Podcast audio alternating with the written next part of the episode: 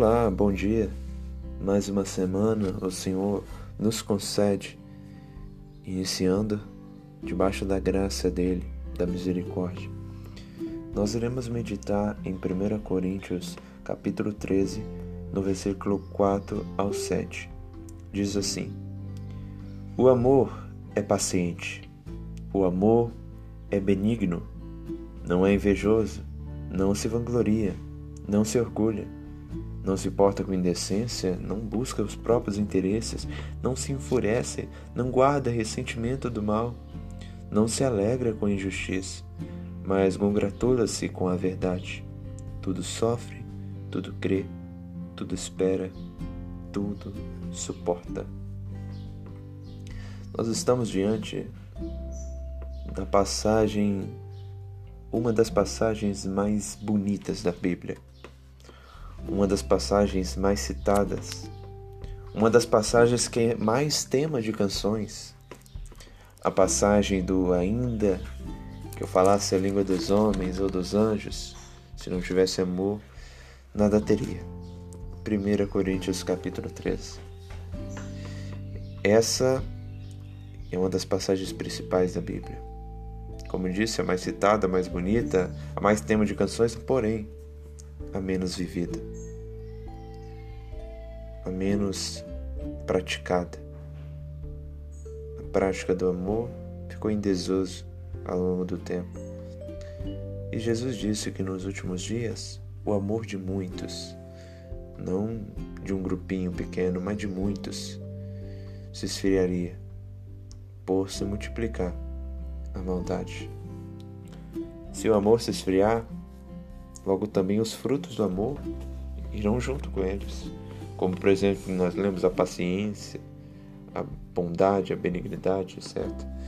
Então nós observamos que a ausência do amor é a presença da maldade.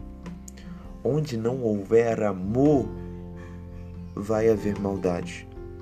Se houver amor, não tem como haver maldade. Em Cristo havia amor. E em Cristo não havia orgulho, não havia inveja, não havia indecência. Cristo não buscava seus próprios interesses, ele não se enfurecia, não guardava ressentimento do mal, não se alegrava com a injustiça, mas sempre com a verdade. Cristo é o exemplo do amor, porque ele é o Deus encarnado. É o Deus do amor encarnado. Então, nós observamos também que somente no amor nós podemos sofrer, nós podemos crer, nós podemos esperar e suportar. O amor é a base da confiança em Deus. Deus é amor. Se não confiamos no Deus de amor, como podemos permanecer nele? Somente no amor de Deus podemos sofrer. Paulo disse: Tudo posso naquele que me fortalece. Ainda que eu passe fome, passe injúrias, calúnias, eu consigo em tudo permanecer, tudo sofrer. O amor nos capacita a sofrer. O amor nos capacita a crer, porque a base da confiança é o amor. O amor nos capacita a esperar, porque o amor é paciente. Ele nos concede a paciência, não somente a esperança, a paciência de esperar uma promessa, de esperar algo acontecer, mas também uma paciência de suportar um ao outro. O amor tudo suporta. Ele suporta calúnias, injúrias. Ele suporta todas as coisas. Porque o amor, o amor é benigno. O amor é tudo aquilo que mais precisamos hoje. Nós vivemos em um mundo onde abortar bebê é algo politicamente correto. Cadê o amor? Onde está o amor? Nós vivemos momentos em que há discórdias dentro de igrejas. Uma igreja achando de outra, irmãos discutindo, brigando.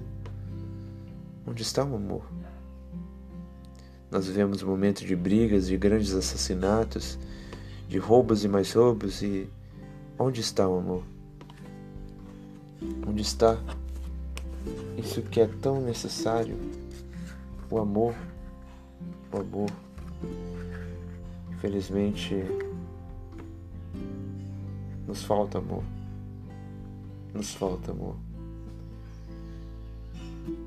Eu gostaria de citar Tomás de Kemp que diz: sem o amor nada vale a obra exterior.